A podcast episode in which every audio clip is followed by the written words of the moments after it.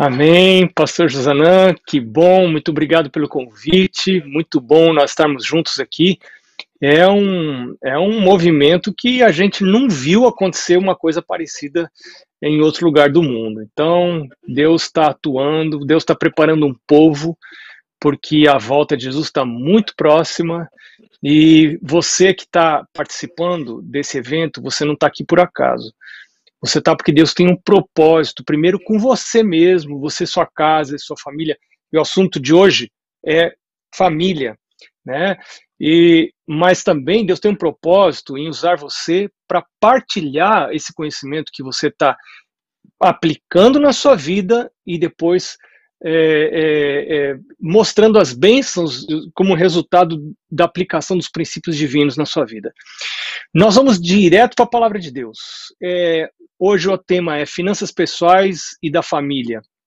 Nós vamos direto para a Bíblia, porque nós, como cristãos, nós aceitamos a Bíblia como a palavra de Deus e a nossa regra de fé e prática. Então, tudo que a gente pensa em finanças, os princípios é, que norteiam a nossa vida financeira, eles têm que vir da palavra de Deus. Eu não vou falar hoje, por exemplo, sobre orçamento, esse tipo de conversa que você vai encontrar em outros lugares. Você pode, só você entrar aí no YouTube, você vai encontrar dicas de como preparar um orçamento. A gente não vai entrar nisso, nós vamos ficar girando em torno dos princípios gerais bíblicos, que é isso que importa para a gente aqui nesse momento. Então, o primeiro texto da palavra de Deus é, que eu quero convidar você para uh, ler comigo e pega a sua Bíblia. Vou dar um tempinho para você dar uma corridinha aí, pegar a sua Bíblia, pegar, quem sabe, uma caneta, um lápis para você preencher, para você sublinhar. Apesar de que esse PowerPoint que vai estar tá aí, é, é, que possivelmente você vai ver agora o PowerPoint, vai estar tá disponível para você também, tá? Tá aí, PowerPoint. Mas o primeiro, antes da gente ler o primeiro texto, que vai estar em Gênesis capítulo 17, quem já está com a Bíblia pode dar uma bridinha, eu quero orar e pedir a, a, a presença do Senhor entre nós. Nosso Senhor Deus, mais uma vez nós estamos orando. Já oramos e queremos orar outra vez. Nós sentimos uma necessidade de uma dependência maior do Senhor. É, existem pessoas aqui a quem o Senhor quer usar para abençoar, para serem uma bênção. Senhor, toma essas pessoas em tuas mãos. Nos abençoa agora enquanto folhamos a Sua palavra. Que a Sua palavra fale a nós com a voz mais forte do que as vozes humanas. Nós pedimos estas bênçãos em nome de Jesus. Amém. Que a gente pode aprender da palavra de Deus sobre vida financeira, finanças pessoais e finanças da família. Vamos para a Bíblia, vamos para a palavra de Deus. Primeiro texto é Gênesis capítulo 17, verso 7 e verso 8. Aqui nós vamos ver algumas condições para recebermos bênçãos materiais. Verso 7, Deus fala com Abraão: Abraão estabeleceria a minha aliança entre mim e ti e a tua descendência no decurso das suas gerações. Aliança perpétua para ser o teu Deus e da tua descendência. Teu Deus e da tua descendência. Escuta isso aqui. Dar, verso 8: Dar-te a tua descendência a terra das tuas peregrinações, toda a terra de Canaã, em possessão perpétua, e serei o seu Deus. Você pode ver na linha da história da Bíblia, Deus é o, é o autor da vida, Deus é o criador da vida, e Deus é o provedor das, uh, que satisfaz as nossas necessidades. Quando ele colocou Adão e Eva lá, ele proveu todas as condições para a vida, alimento, sustento, abrigo, clima, temperatura, tudo é problema de Deus. Quando você aceita o pacto, e nós estamos estudando aí sobre o pacto, sobre a aliança, quando você aceita o pacto de Deus, para você obedecer a Deus, andar nos caminhos de Deus, você e a sua descendência, presta atenção nisso, você e a sua descendência, Deus fala assim: o seu sustento é por minha conta. Eu vou cuidar de você. Confia em mim e anda comigo. Anda na minha presença e ser perfeito, diz o, o verso 1 do capítulo 17 aqui que a gente acabou de ler. Mas olha o que ele fala agora no capítulo 18, verso 9, sobre Abraão. Capítulo 18, verso 9, ele fala assim. Uh, aliás, é verso 19, perdão. Porque eu o escolhi, eu escolhi Abraão, para que ordene a seus filhos e a sua casa depois dele, a fim de que guardem o caminho do Senhor e pratiquem a justiça e o juízo. Olha o finalzinho do verso 19, o que, o que, que Deus fala? Para que o Senhor faça vir sobre Abraão o que tem falado a seu respeito. O que, que Deus tem falado a respeito de Abraão? Deus falou: olha, para você, para sua descendência, eu vou dar a terra das suas peregrinações. Eu vou, eu vou dar terra. Deus não está falando de vida eterna aqui. Essa aliança aqui estava, claro que está tudo incluído, mas especificamente aqui nesse momento, Deus está falando da terra aqui, da terra de Canaã aqui. E agora, no capítulo 18, verso 19, Deus fala assim: Por que, que eu escolhi Abraão? Porque eu sei que ele vai ordenar a sua casa e a seus filhos e as suas gerações depois dele, para que andem no caminho do Senhor, para que obedeçam ao Senhor, para que eu possa fazer vir sobre ele o que eu prometi. Eu prometi dar terra, eu prometi dar sustento, mas para eu poder cumprir essa promessa, é, eu, o Abraão vai ter que ordenar a sua casa e os seus filhos para que obedeçam os caminhos do Senhor. Gente, a gente fala muito pouco sobre isso. A bênção do Senhor é prometida, mas ela é prometida se eu seguir o exemplo de Abraão. Na, no exemplo de Abraão, todas as famílias da terra serão abençoadas. Né? Então, veja bem, se eu seguir o exemplo do Abraão, se eu educar meus filhos para que eles sigam nos caminhos do Senhor, então Deus vai fazer cumprir aquilo que ele tem prometido a meu respeito. Você quer saber como guiar os filhos no caminho do Senhor? Não é essa a, a palestra de hoje, mas eu recomendo você a ler principalmente o livro Orientação da Criança. Leia esse livro, livro Orientação da Criança de Ellen White. Você vai ver ali como você vai, você vai fazer, se você ler aquele livro e você aplicar, seus vizinhos, seus parentes vão falar que você é doido, você é varrido da cabeça, que você não tem juízo, que você é maluco, que você é uma pessoa radical. Nunca ninguém se arrependeu de seguir a orientação de Deus. Eu louvo a Deus porque meu pai pegou esse livro como uma cartilha dele para educar a gente, a mim, meu irmão, minha irmã. E seguindo isso, nós, Mari e eu, minha esposa e eu, procuramos usar esse livro para educar nossas filhas. E, e deveríamos, quem sabe, ter seguido mais detidamente ainda. Mas tem bênção em aquela pessoa que confia na revelação do Senhor. É, outro texto que eu quero chamar você para ler comigo é Deuteronômio, agora capítulo 8, verso 1. Olha condi as condições para as bênçãos materiais de Deus. Olha lá. Cuidareis em cumprir todos os mandamentos que hoje te, vos ordeno. Todos. Não é só aqueles que eu concordo, não, não são só aqueles que eu gosto, todos os mandamentos que vos ordeno, para que vivais e vos multipliqueis e entreis e possuais a terra que o Senhor prometeu sob juramento a vossos pais. Deus está falando de bênçãos materiais, mas tem condições. O, no pacto dele tem condições para a gente herdar as bênçãos materiais. E aí você pode falar assim, ah, pastor, mas então isso é teologia da prosperidade? É, é teologia da prosperidade, mas a verdadeira não é a falsa. Um dia, se a gente tiver tempo, a gente mostra a diferença entre a verdadeira e a falsa. Né? A, a Bíblia tem uma teologia da prosperidade, tem versos que falam sobre isso.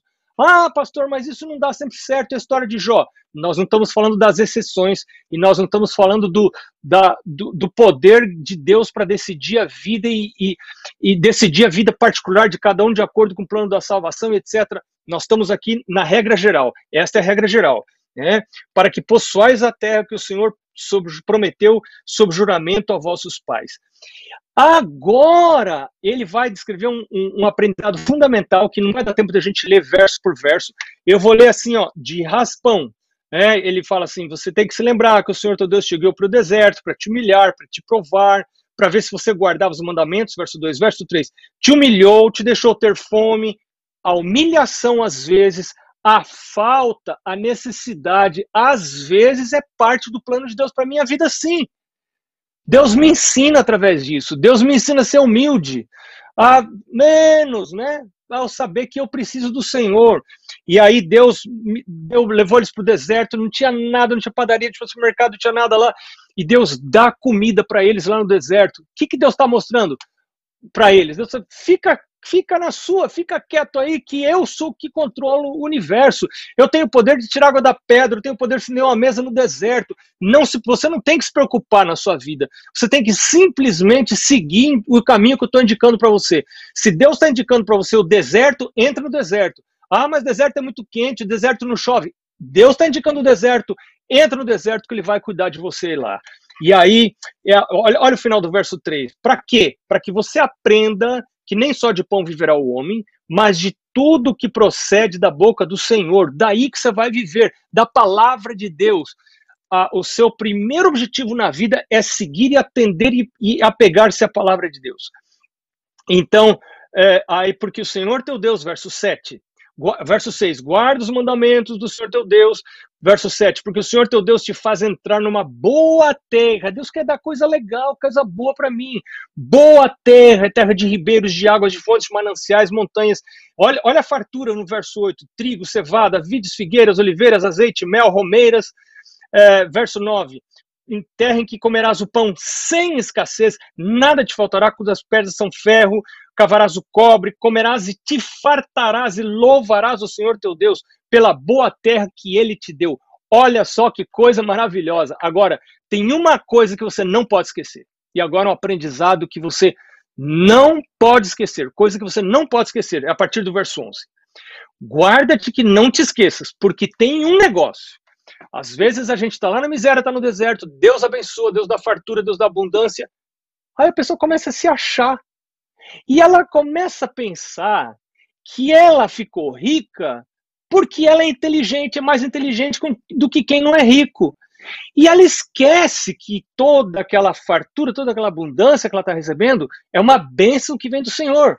E aí começa a ficar exibido, começa a ficar metido, porque ficou rico. Então, olha o que Deus fala aqui no verso 10, verso 11. Olha, não se esqueça que do Senhor teu Deus não cumprir os seus mandamentos, para não suceder, verso 12, depois de teres comido e estiveres farto, depois de haveres edificado boas casas e morado nelas, se multiplicarem os teus gatos, os teus rebanhos, ser abundante tudo que tens, final do verso 13, se eleve o teu coração e te esqueças uh, do Senhor, teu Deus, que te tirou da terra do Egito, da casa da servidão, que te conduziu, etc, etc, que no deserto te sustentou, verso 16. E agora o 17 e o 18, que são muito importantes. Verso 17 e 18 diz assim: Não digas, pois, no teu coração, a minha força e o poder do meu braço me adquiriram essas riquezas. Você lembra de Nabucodonosor?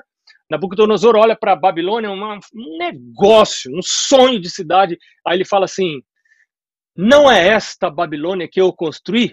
Pimba! Deus falou, vai ficar louco por aquele tempo, né? Ele ficou lá comendo grama igual animal. Isso para Deus é uma coisa tremenda. Quando Deus abençoa você e você começa a dizer no seu coração: é, é, minha força e o poder do meu braço me adquiriram essas riquezas. Não, verso 18. Antes te lembrarás do Senhor, porque é ele que te dá força para adquirir as riquezas, para confirmar a sua aliança. Olha, lembra lá do, do, do Abraão? Deus tem uma aliança. Deus quer confirmar a aliança, ele quer abençoar você, ele quer dar fartura para você. Esta é a regra geral. Né? Não, isso não acontece comigo porque eu não posso suportar. Ellen White fala isso, né? Algumas pessoas não podem suportar a bênção que Deus quer dar porque elas ficam tontas e bobas. Eu acho que Deus não me fez rico, Deus falou: você vai ser pastor, porque se você, se eu, se eu enriquecer você, você vai perder a vida eterna. Você vai amaldiçoar Deus, você vai achar que você é grande coisa, que você é sabidão, inteligentão, e aí você vai perder a vida eterna. Então, vai ser pastor, fica aí menos, menos, menos, menos para você. Então, esses textos são maravilhosos, maravilhosos. Eu quero citar um outro, só vou citar ler, que é Mateus capítulo 25, verso 14 a 30, que é o que Deus espera da minha vida financeira. Mateus 25, 14 a 30. Ali é a história dos talentos, né? Deus deu a um, a, a um Deus deu um talento, talentos eram dinheiros, tá? A gente pensa hoje, a gente espiritualiza demais essa parábola, né? Nossa, os talentos, as habilidades. Não, quando Jesus contou o que estava na cabeça dele, Ellen White fala isso, é, era dinheiro mesmo. Deus deu um dinheiro para um, Deus deu dois dinheiros para outro, Deus deu cinco dinheiros para outro. Falou: olha, eu sou um rei que vou sair, e vou cuidar dos meus negócios, depois eu vou voltar, etc, etc. O que ganhou um, você lembra o que aconteceu? Não roubou, não foi desonesto, ele simplesmente enterrou. O que ganhou dois, ele fez, ele multiplicou, fez ficar quatro. E o que ganhou cinco, multiplicou, fez ficar dez. Quando o, o, o dono da terra voltou, o rei voltou lá, o, o dono que havia dado dinheiro para ele falou: e agora, onde é que está? O que tinha cinco devolveu dez, o que tinha dois devolveu quatro, o que tinha um falou: olha, eu achei que o senhor é muito severo e tal, tal, tal. E aí você vê o juízo de Deus sobre aquela pessoa que não roubou nada. Ele não roubou nada. Deus falou: por que, que você fez isso? Você não podia ter entregado o seu dinheiro e posto a juros com os banqueiros e fazer.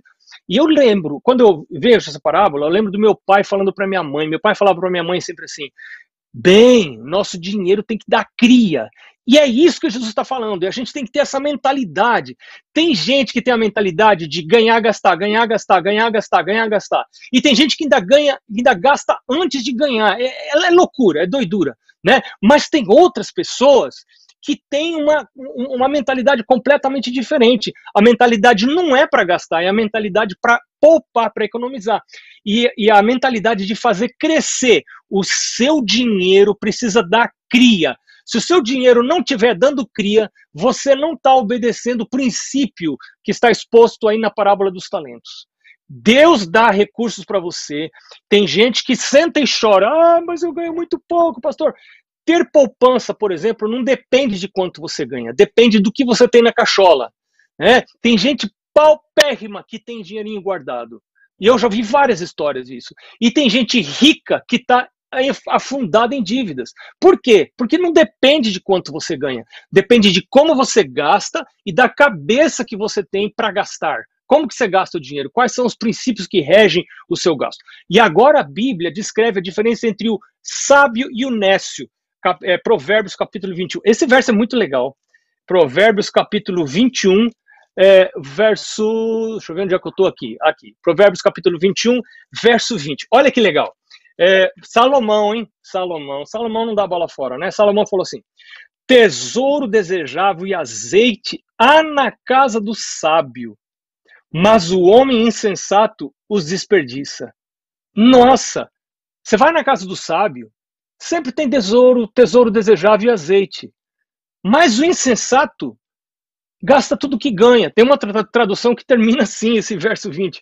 O insensato gasta tudo que ganha. Então, veja, Deus está colocando os seres humanos, nesse verso, em duas categorias: o sábio e o insensato. O sábio ganha e guarda. O insensato come tudo que ganha, gasta tudo que ganha. Gasta tudo que ganha. Então, eu pergunto para você: você está em qual categoria? Você está na categoria do sábio ou você está na categoria do insensato? E não está aqui uma terceira categoria que é a categoria do louco. O doido gasta antes de ganhar. Então você tem o sábio que ganha e guarda. Você tem o insensato que gasta tudo que ganha. E você tem o doido varrido, que é o cara que gasta antes de ganhar. Esse é maluco. Só que se você olhar nas estatísticas hoje, grande parte da população, e aqui no país que eu vivo, 80% da população estão nessa terceira categoria que nem está descrita aqui pelo sábio, que são dos doidos, que você, você não ganhou ainda e você está gastando. Porque o mundo está oferecendo para você, o comércio está oferecendo para você, e está oferecendo crédito para você. Então, é, é, e aí você é, é, é incentivado a gastar. E muitas pessoas caem nessas ciladas. Bom, um outro aspecto que eu quero mostrar para você aqui é o que você deve fazer, então, antes de, de fazer o seu orçamento. E eu quero voltar o PowerPoint aqui para a tela. Aqui eu, eu apresento para você três passos antes de você fazer o orçamento. Nós não vamos falar de orçamento hoje, nós vamos falar do que você faz antes do orçamento. Antes de você começar o orçamento, você tem que calcular suas entradas mensais. É incrível o número de pessoas que não têm ideia acurada de quanto ganha. Quem não sabe quanto ganha, também não sabe quanto gasta. E quem não sabe quanto ganha, não pode ser dizimista. Porque para você ser dizimista, você precisa saber quanto ganha. Então, Satanás quer que a vida da gente financeira viva numa bagunça. Tem gente que já vai ganhando, já vai gastando, né? Tem, tem mesmo assalariados que tem o dinheiro cai na conta, mas o que cai na conta não é o seu salário.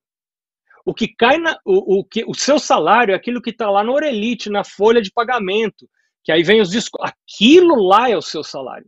Então você tem que calcular as suas entradas. Quais são as suas entradas? Tem gente que tem a alegria de ter mais do que uma entrada. Né? Segundo passo que você tem que fazer: deduzir a parte de Deus. Depois você calculou as entradas, você deduz a parte de Deus.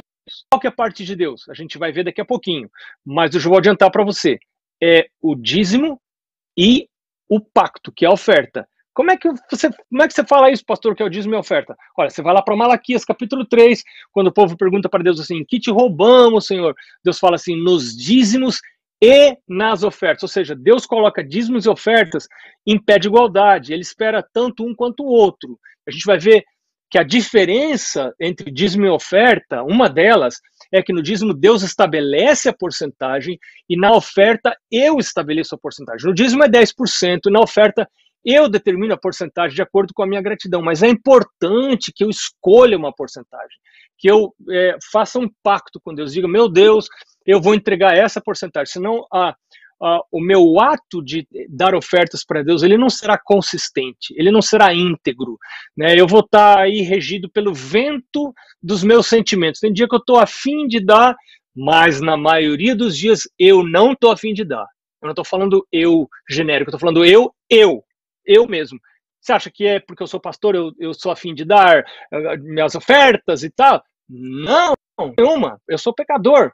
Então, para evitar que eu erre, eu vou fazer um pacto com Deus, um pacto de porcentagem relacionado com ofertas. Mas vai ter outra aula sobre isso aqui.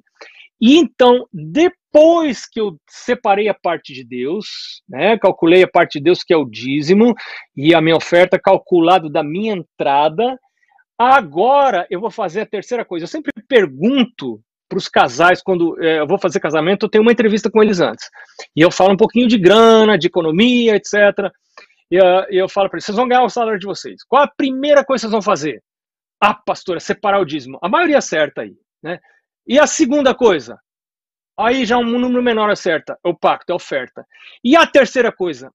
Quase nenhum casal acerta. A maioria sabe falar o quê? Pagar as contas. E por aí você já vê a mentalidade, né? A mentalidade é a mentalidade do gasto, não é a mentalidade da poupança.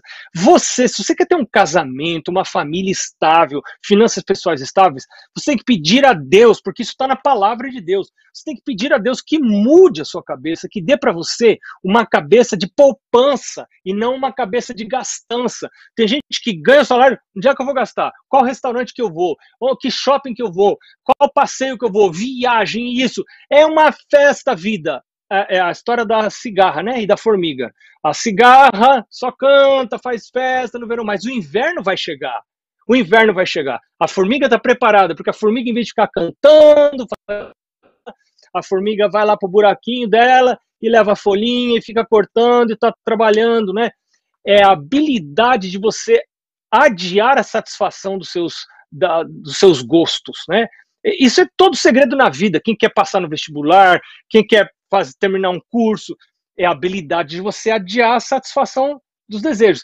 Quem dá esse domínio próprio é o Espírito Santo. É um assunto de oração. Quem não consegue ter poupança é um assunto de oração, é um assunto de receber o Espírito Santo, porque parte do fruto do Espírito Santo é domínio próprio. E eu tenho que pedir isso para Deus. Meus amigos estão todos indo jantar fora sábado à noite, né? Dá comida para o dono da, dá dinheiro para o dono da pizzaria, né? Mas eu tenho um projeto de vida. Eu sei que Deus quer me abençoar, mas eu preciso seguir as orientações de Deus. Como que eu vou gastar sem ter poupança primeiro? E se vem as emergências? Eu preciso ter um dinheiro guardado. Poupança não é falta de confiança em Deus, poupança é previdência. E lembre-se que Deus fala: o sábio, na casa do sábio, sempre você vai ter azeite, mel e todas as coisas desejáveis. Mas na casa do insensato você não encontra nada, porque o insensato gasta tudo que ganha. E agora, é, o que sobrou depois que você tirou a parte de Deus, que você subtraiu as economias, né? Esse dinheiro é o dinheiro que você realmente tem para gastar. Porque às vezes você olha na sua conta e diz, nossa, olha o dinheiro que eu ganhei esse mês. Esse dinheiro não é seu. Porque você ainda tem que tirar a parte de Deus e você tem que a sua parte, que é a poupança. Quanto que eu tiro? Algumas pessoas falam, pelo menos igual dízimo. pelo menos um outro 10% você deveria, toda vez que você ganha, separar. Se você pode guardar mais do que isso, claro que é muito melhor. Perdão. Então, é, mas você tem que guardar, gente. Isso, se você não está guardando dinheiro, se a sua mentalidade é mentalidade para gastança e não mentalidade para poupança, então você já está no buraco financeiramente falando. Você já está no buraco. Para sair do buraco só pelo poder de Deus. Para Deus, não, não, não pensa que você precisa mudar de salário, não. Você, não é mudar de salário que você precisa. Você precisa mudar de cabeça. Não importa o salário que você tenha, se você tiver cabeça, que o Espírito Santo vai dar para você, cabeça de poupança, não de gastança, então é, você vai começar a ter um dinheirinho guardado. Né? E você vai começar a ter orgulho de você mesmo. Você, isso vai dar assim, uma autoestima para você. E quando você precisar de dinheiro, você pede emprestado para você. Eu dou graças a Deus que aprendi esse segredo na vida. Quando eu preciso de dinheiro, eu peço emprestado para mim. E fico com vergonha de mim. Fico mas miséria, onde é que, onde é que você está com a cabeça que faltou dinheiro para você passar um mês, agora você precisa pedir emprestado para você mesmo. Aí eu vou lá na poupança, pego emprestado e falo, agora eu vou devolver, hein? E eu ponho um prazo para mim para devolver para minha poupança, porque a poupança é um fundo de garantia que você tem lá, é um fundo para emergência. Não é só um fundo para emergência, são os projetos de vida, né? Tem mulher em casa que vive reclamando porque o marido não tem cabeça de poupança, o marido tem cabeça de gastança e ela quer as coisas da casa, não pode ter porque. Por quê? Por quê? Por quê? Você já sabe por quê, né? Então, quanta diferença vai, vai, vai, vai, você vai perceber na sua vida em família, até em conflitos, porque muitos conflitos eh, familiares estão relacionados com grana, né? E aí depois tem um outro princípio, que é o próximo princípio que eu quero mostrar para você. Você sabe o que é isso aqui, ó? Você está vendo o que é isso aqui? Tá vendo isso aqui? Você sabe o que é isso aqui, né? Isso aqui é um funil. Para que serve o funil? O funil serve para você direcionar conteúdos, né? Você quer direcionar. Às vezes você tem uma, um vidro com uma boquinha pequena e, e você tem medo que caia, esparrama. Então, você, você coloca um funil e aí você coloca o conteúdo ali.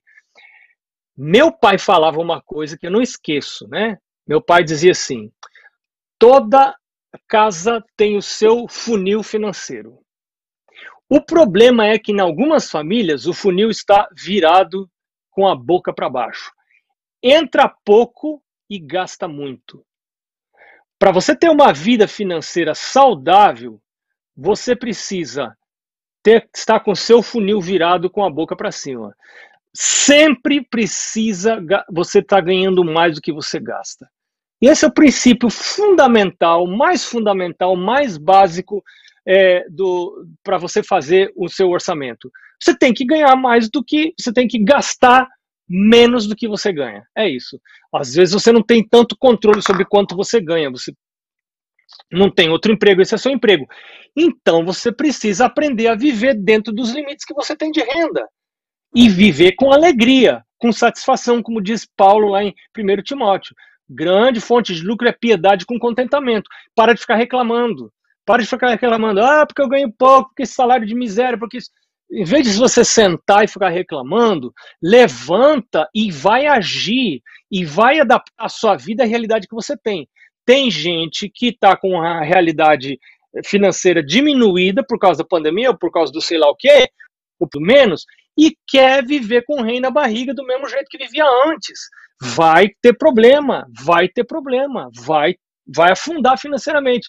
Paulo fala assim: eu tanto sei estar na fartura quanto sei estar na, com pouca coisa, né? Eu de tudo experimentei e eu aprendi a estar contente em qualquer situação. E, a, e, e, é tão gostoso isso. Eu, por exemplo, aprendi a ter carro velho. Eu tenho tanto orgulho de ter carro velho que você nem imagina. E eu venho, agora eu tenho um carro velho, eu tenho um carro de 2005. Nós estamos, para quem ouvir isso aqui depois, nós estamos hoje em 2021.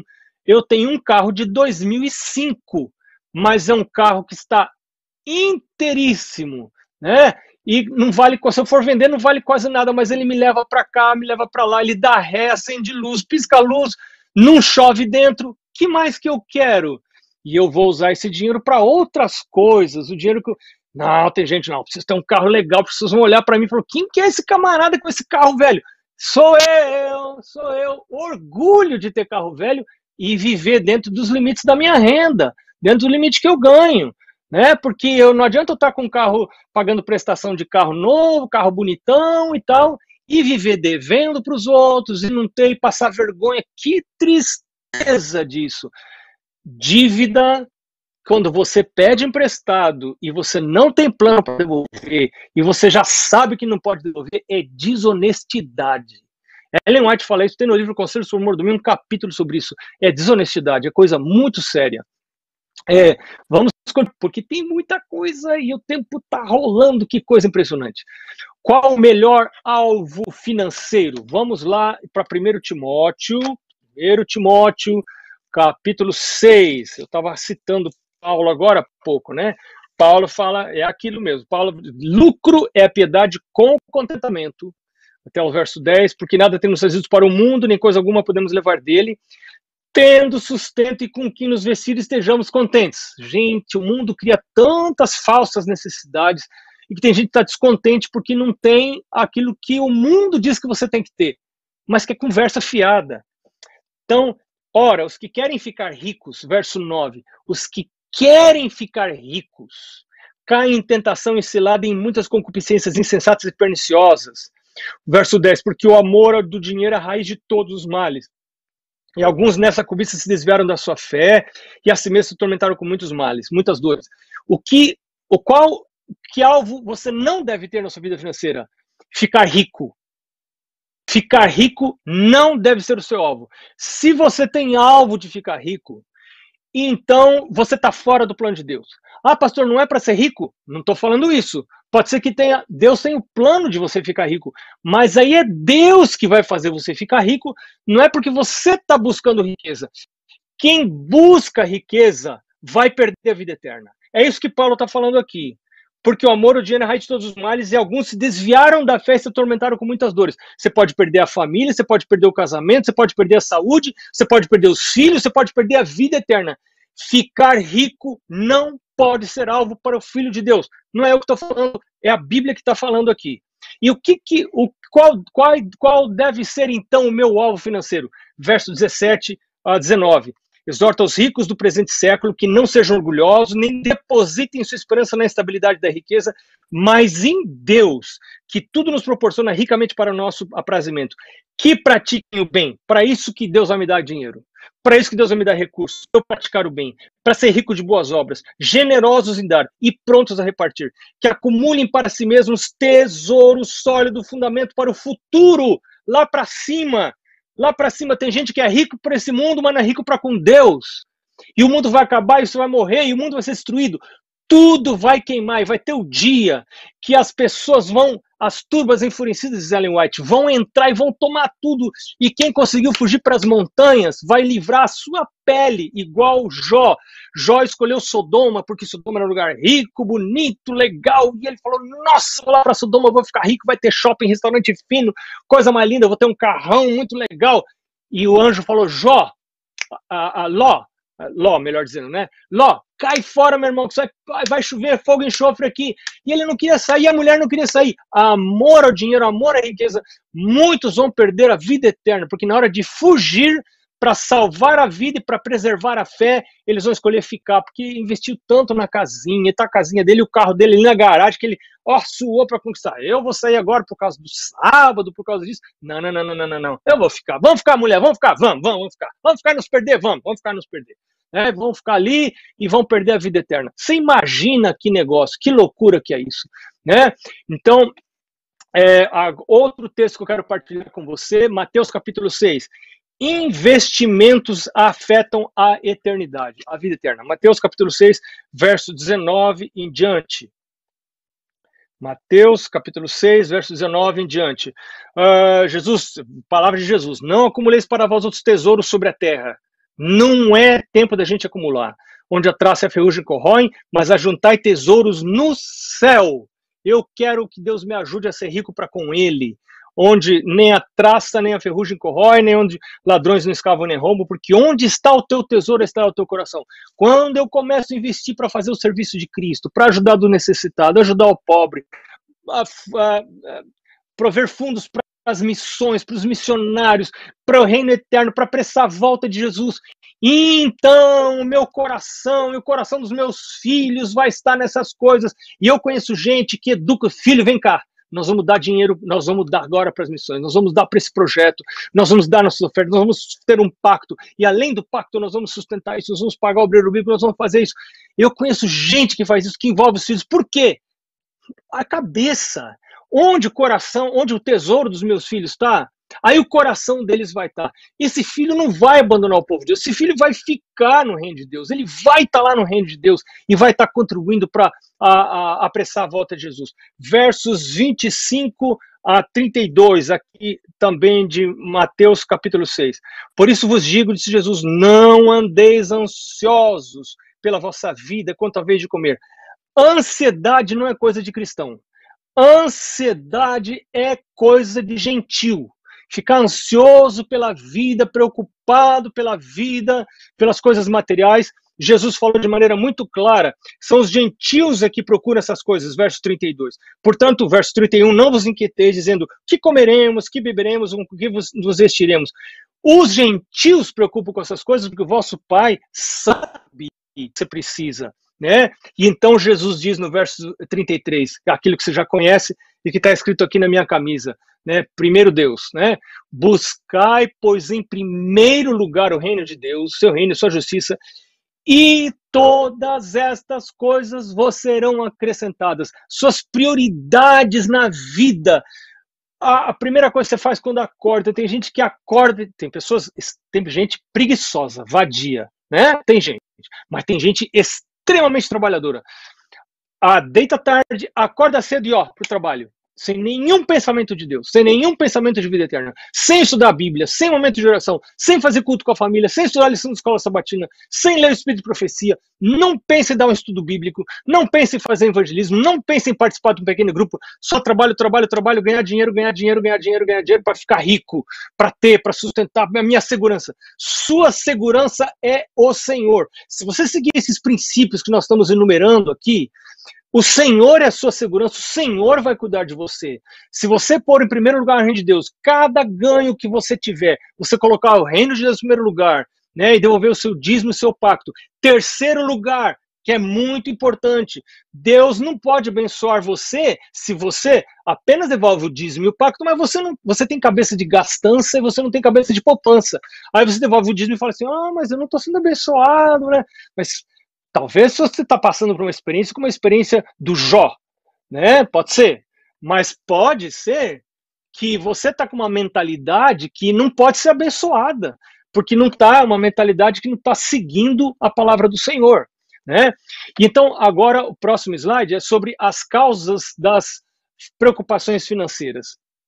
Quais são as causas das preocupações? Por que, que tem gente que não dorme à noite com medo de perder dinheiro e tal? Primeira causa, Falha em colocar a Deus em primeiro lugar. A pessoa recebe, começa a gastar. Eu me lembro, meu pai contava de um amigo que ele tinha que ganhava o salário sempre nas sextas-feiras no final do mês, a última sexta-feira do mês. Ele voltava para casa antes do sábado, ele não comprava nada em supermercado antes de separar a parte de Deus. Eu quero pôr Deus em primeiro lugar, porque é risco para mim se eu começar a gastar sem devolver a parte de Deus. Então, eu vou devolver primeiro a parte de Deus, meu dízimo e meu pacto. Mas a terceira coisa que eu vou fazer, antes de gastar, antes de comprar um pão, antes de comprar uma banana, eu vou separar minha poupança. Por que, que a gente não guarda dinheiro que sobrar no final do mês? Se sobrar, eu pôr na poupança. Você nunca vai pôr dinheiro na poupança se você fizer isso né? Porque porque o dinheiro vai arrumar um jeito de ser gastado. Se você não tirar ele da sua vista, você vai gastar esse dinheiro. Então você precisa tirar da sua vista, guardar a sua poupança e pedir a Deus que mude o seu coração.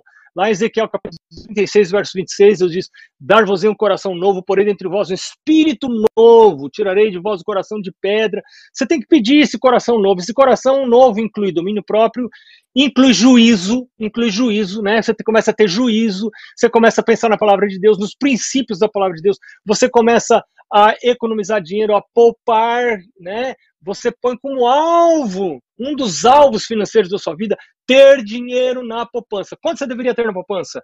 Pelo menos, no mínimo, no mínimo, o equivalente a três salários. a três meses de salário. Mas o ideal é você ter seis meses de salário.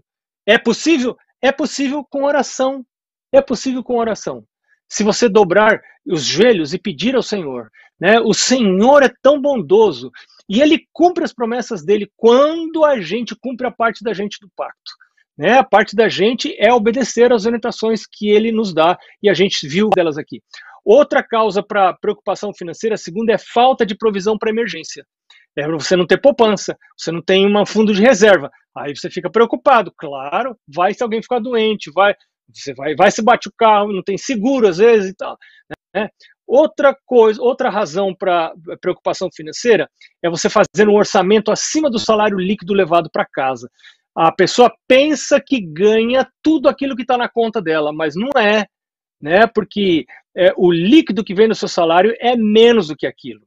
E aí você ainda tem que separar o dízimo, o pacto e a, e a, e, e a sua poupança, né? E o último, uh,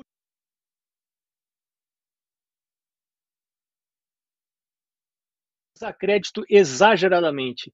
Eu não vou dizer para você não fazer compra crédito, porque talvez a casa própria você precisa algum crédito, né? Comprar crédito. Talvez o carro você precise comprar crédito. Talvez. Mas fora isso, o que mais que você vai precisar comprar crédito? Não deveria. Em vez de você é, tra com, é, trazer o bem para sua casa e depois tentar pagar, você primeiro guarda o dinheiro e depois você vai lá e compra à vista e talvez você consiga até um negócio. Quem tem dinheiro faz bom negócio. Quem não tem dinheiro não faz bom negócio. Precisa pagar o preço, você precisa pagar mais caro. Você não tem dinheiro. Quem tem dinheiro aproveita as oportunidades. Quem teve dinheiro agora durante a pandemia fez bons negócios. Acabou o tempo, não acabou o assunto, mas o tempo acabou. Deus abençoe ricamente a você e que você tenha juízo, porque a palavra de Deus é que dá juízo para gente, né? Um abraço para você.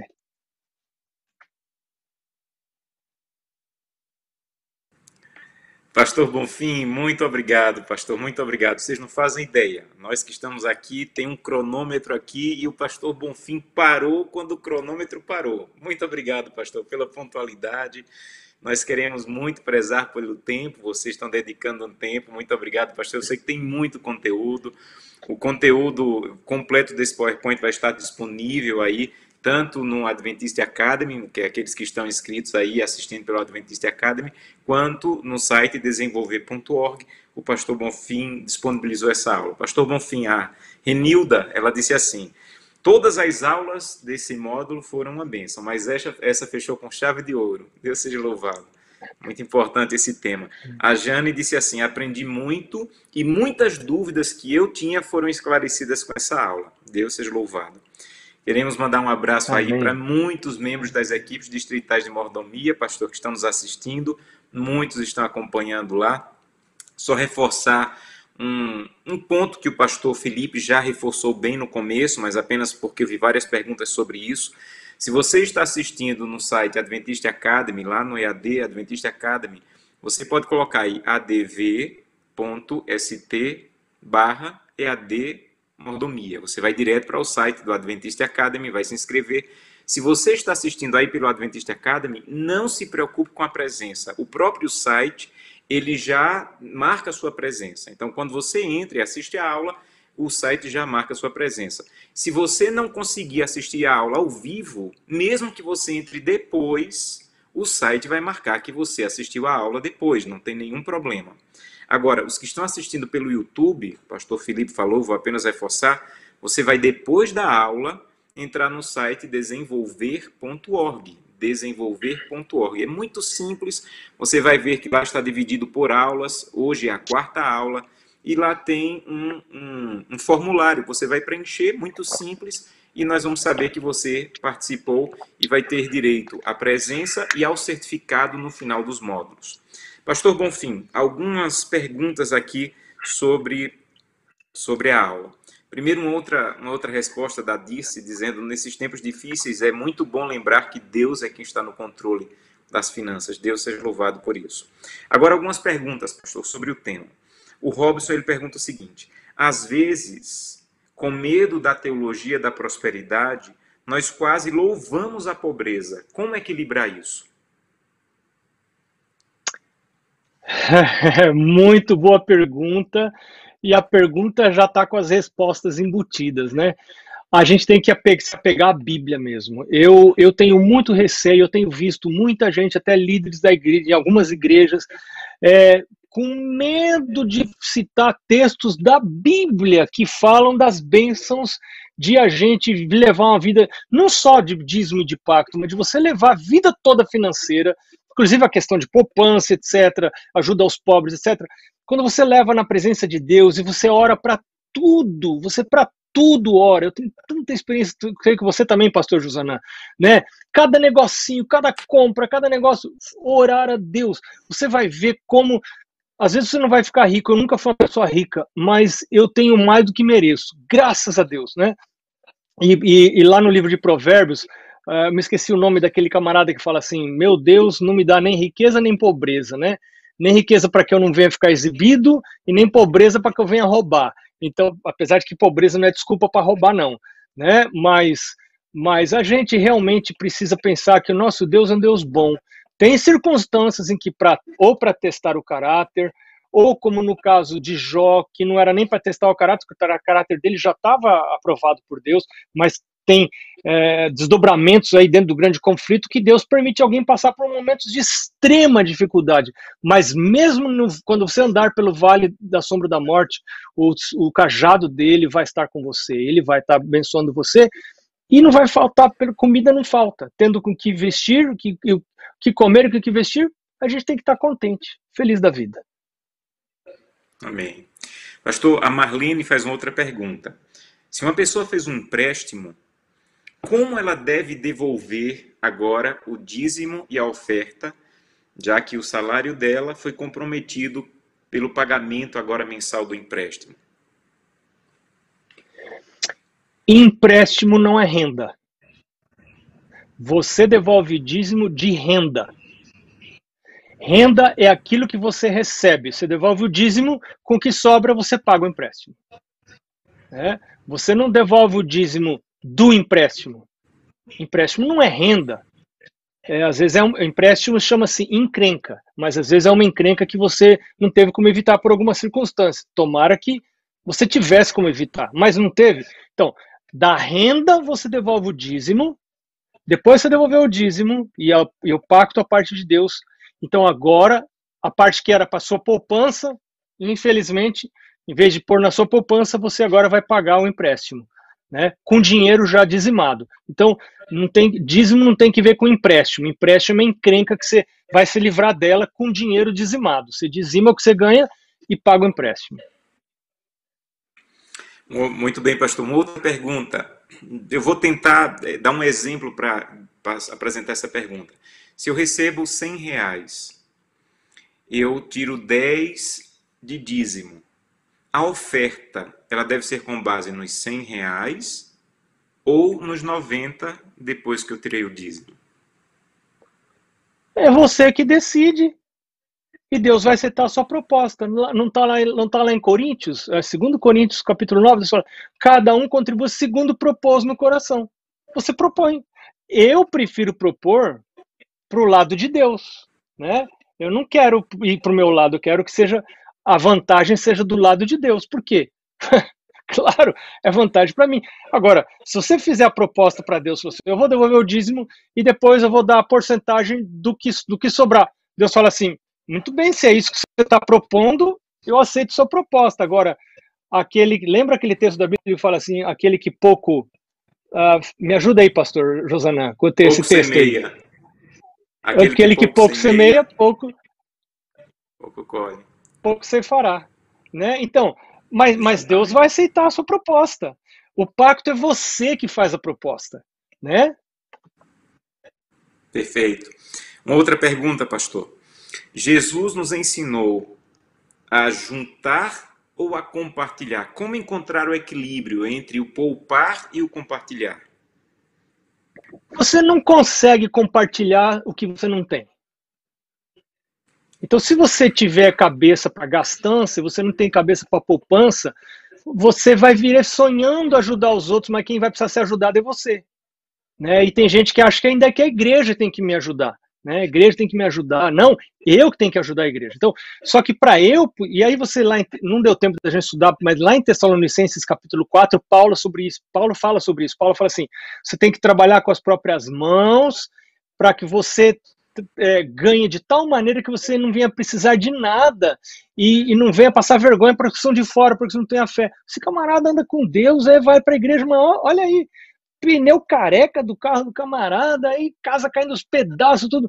Não, né? Você, você pode não ser rico, mas vamos ser limpinho, né? Não tem aquele ditado, né, popular assim, eu sou pobrezinho, mas sou limpinho.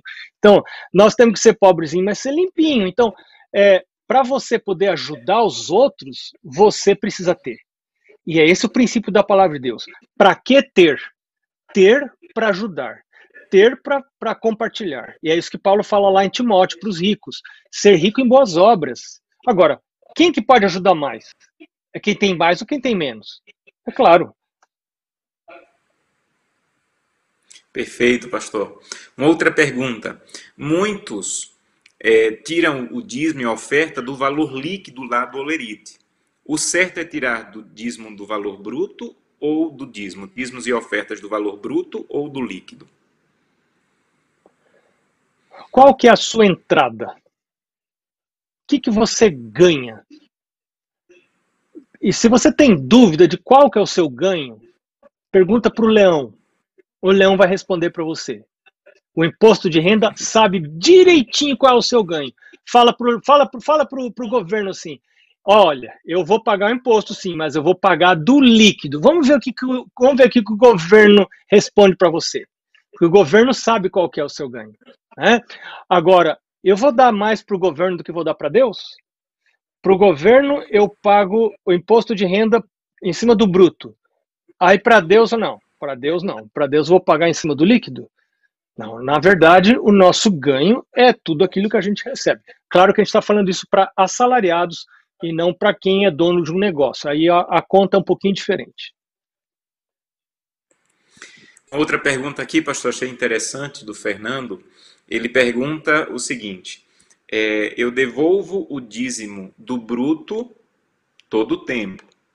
Quando eu aposentar, eu preciso continuar devolvendo o dízimo e a oferta, já que esse dinheiro foi dizimado?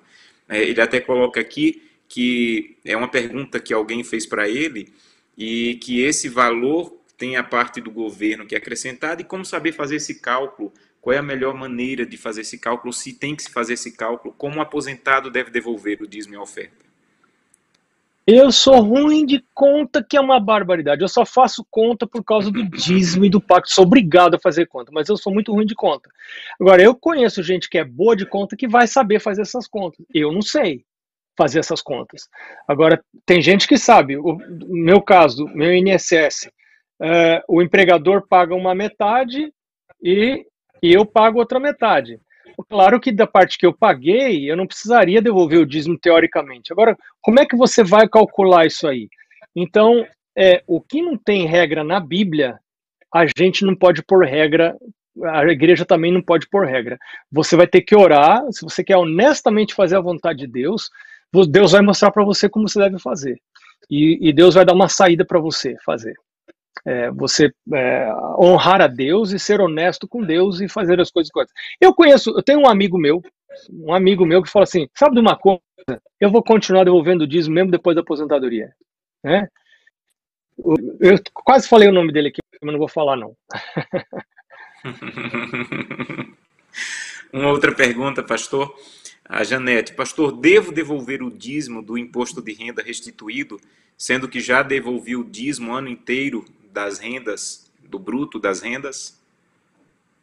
Não, se, se, se, você aí que tá, você recebeu o seu salário, você devolveu o dízimo do bruto, e aí daquele seu salário foi tirado o imposto de renda. Quando você receber a restituição, não.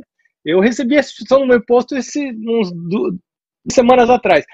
Feliz da vida, não precisa devolver nem dízimo nem pacto. Por quê? Porque você já devolveu lá sobre o, o, o bruto do seu salário. Então, nesse caso, você não precisa. Pastor, Não sei se pergunta. tem alguma coisa para acrescentar, pastor. Não, pastor, perfeito, ao ponto. Exatamente isso.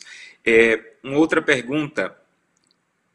O senhor falou no início que é, nós poderíamos procurar alguma ajuda sobre orçamento familiar, mas a pergunta é: o senhor poderia dar alguma dica de como fazer o orçamento familiar, ou como o senhor faz o seu orçamento? Alguma dica sobre orçamento familiar?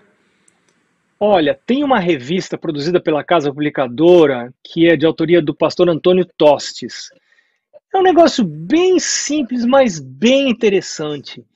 E, e, até você, pastor Josanã, pode ajudar e dar uma dica, quem sabe postar esse material, algum material relacionado com isso, no, no, no, no conjunto de materiais que o pessoal vai receber. Né? Mas hoje, hoje eu estava no meu escritório, arrumando, pondo coisas dentro da, da, de uma caixa, e eu vi essa revista, é, Planejamento Financeiro da Família, acho que é mais ou menos assim o nome. E eu deveria ter, ter, trazido para mostrar para vocês, mas é, ficou lá. Perfeito, pastor. E uma dica muito boa é que no nosso site da Divisão Sul-Americana, se você coloca lá adventistas.org e você vai lá na parte de departamentos mordomia, você vai ver de cara uma parte que diz saldo extra. Fizemos, pastor, uma parceria com o pastor Toninho da Novo Tempo e ele disponibilizou um material um líder de mordomia da União Sul Brasileira produziu uma revista excepcional e essa revista está disponível com todas as dicas e orientações de como fazer. E o pastor Toninho nos disponibilizou vídeos sobre orçamento familiar, sobre como sair das dívidas, várias perguntas, várias perguntas sobre isso. Então está lá no, no site adventistas.org, você vai entrar lá departamentos mordomia cristã e você vai encontrar lá esse material excelente. Uma outra pergunta, Ótimo. pastor, ainda temos um minutinho. É, eu devo dar dízimo de algum presente que eu ganho? Ah, ore a Deus. O Senhor vai mostrar para você. É, são perguntas assim que é, tem coisas que você ganha que tem valor mais simbólico do que é, do que valor monetário. Né? Agora, quando eu ganho um vale presente, né? eu já ganhei vale presente, então eu sei quanto tem o valor ali. Ah, eu devolvo o dízimo, com certeza. Ore a Deus, às vezes é, um, é, um, é, um, é um, uma coisinha de valor simbólico que você ganhou. Não sei, tem pessoas que são realmente estritas em fazer isso e não estão erradas. É, mas para cada, cada, cada, cada caso é um caso. Se você ganhar um carro, por exemplo, né? Você ganhar uma casa, por exemplo, deve devolver o dízimo ou não? Né? claro que você precisa devolver. Agora, se você ganhar a casa, quando é que você, se você for devolver o dízimo da casa, talvez você precisa vender a casa. Então, que hora você devolve o dízimo? Na hora que você vender a casa.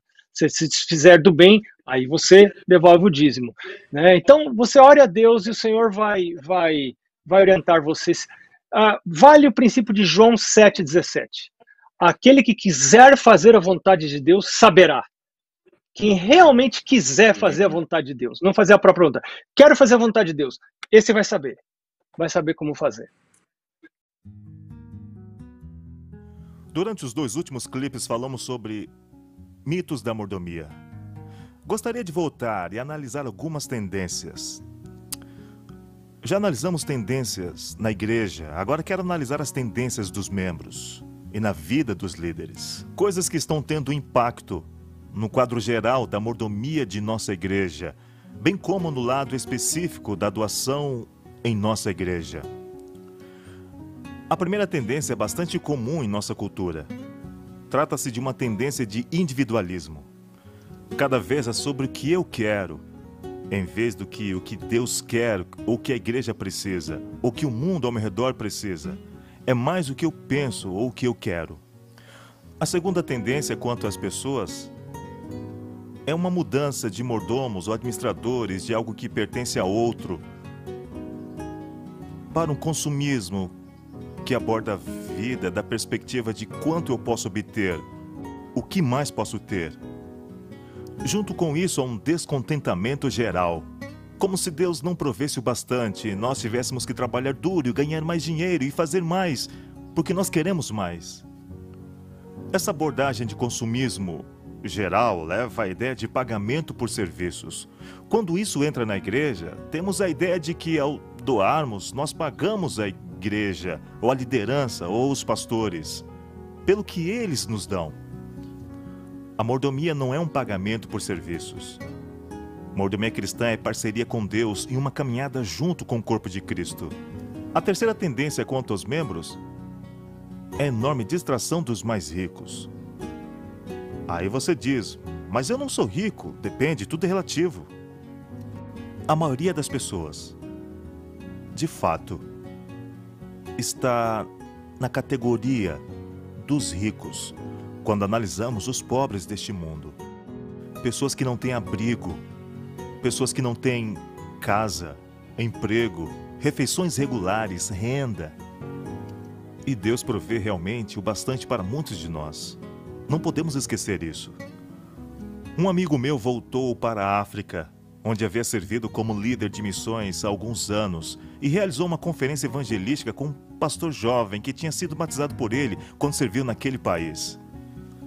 E ele perguntou ao jovem pastor qual era o maior desafio para o seu povo na caminhada com Deus.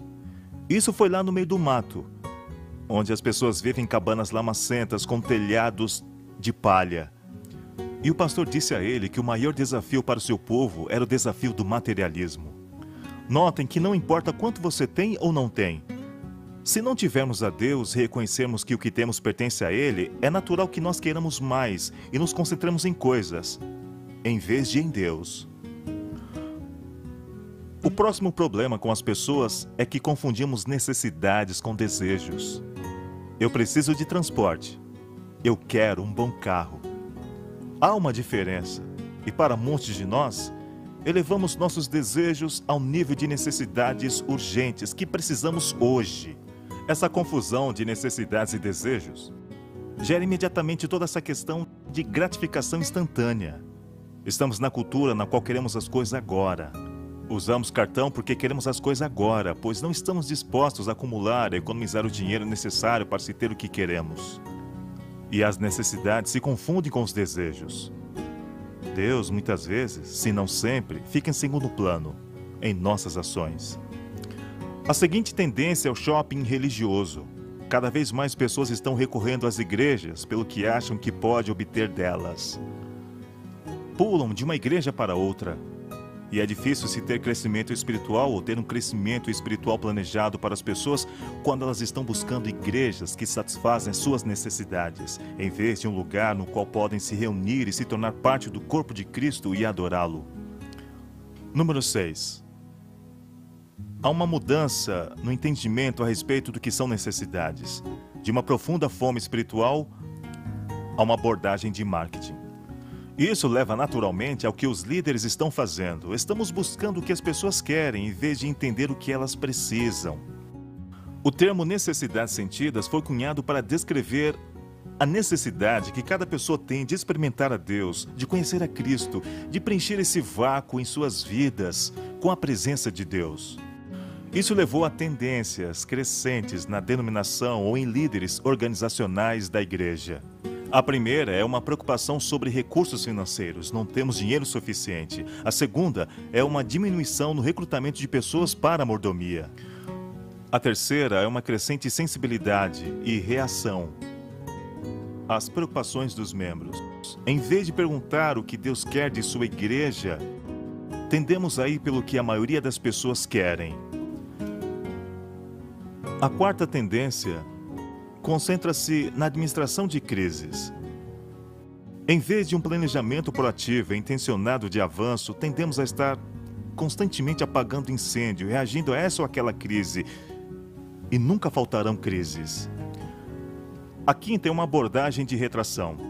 Nós cortamos pastores, cortamos professores, cortamos funcionários porque não temos dinheiro suficiente. Isso se deve essencialmente por não estarmos reconhecendo a questão central, que não é ter dinheiro suficiente. A questão central é pessoas que não estão caminhando com Cristo e crescendo em sua jornada espiritual. A sexta tendência na liderança denominacional é apelos diretos, evitando a doação sistemática da igreja. E quanto mais a organização se concentra em apelos diretos, mas parece estar em competição com a igreja local e mais prejudica a doação sistemática dos membros da igreja local. E finalmente a sétima, a falta de envolvimento dos pastores no ministério de mordomia. Por medo de que seremos mal compreendidos, pois só falamos sobre dinheiro, perdemos de vista o aspecto real da verdadeira mordomia. Pastores, precisamos entender. Mordomia tem a ver com ajudar as pessoas a crescerem em sua caminhada com Cristo.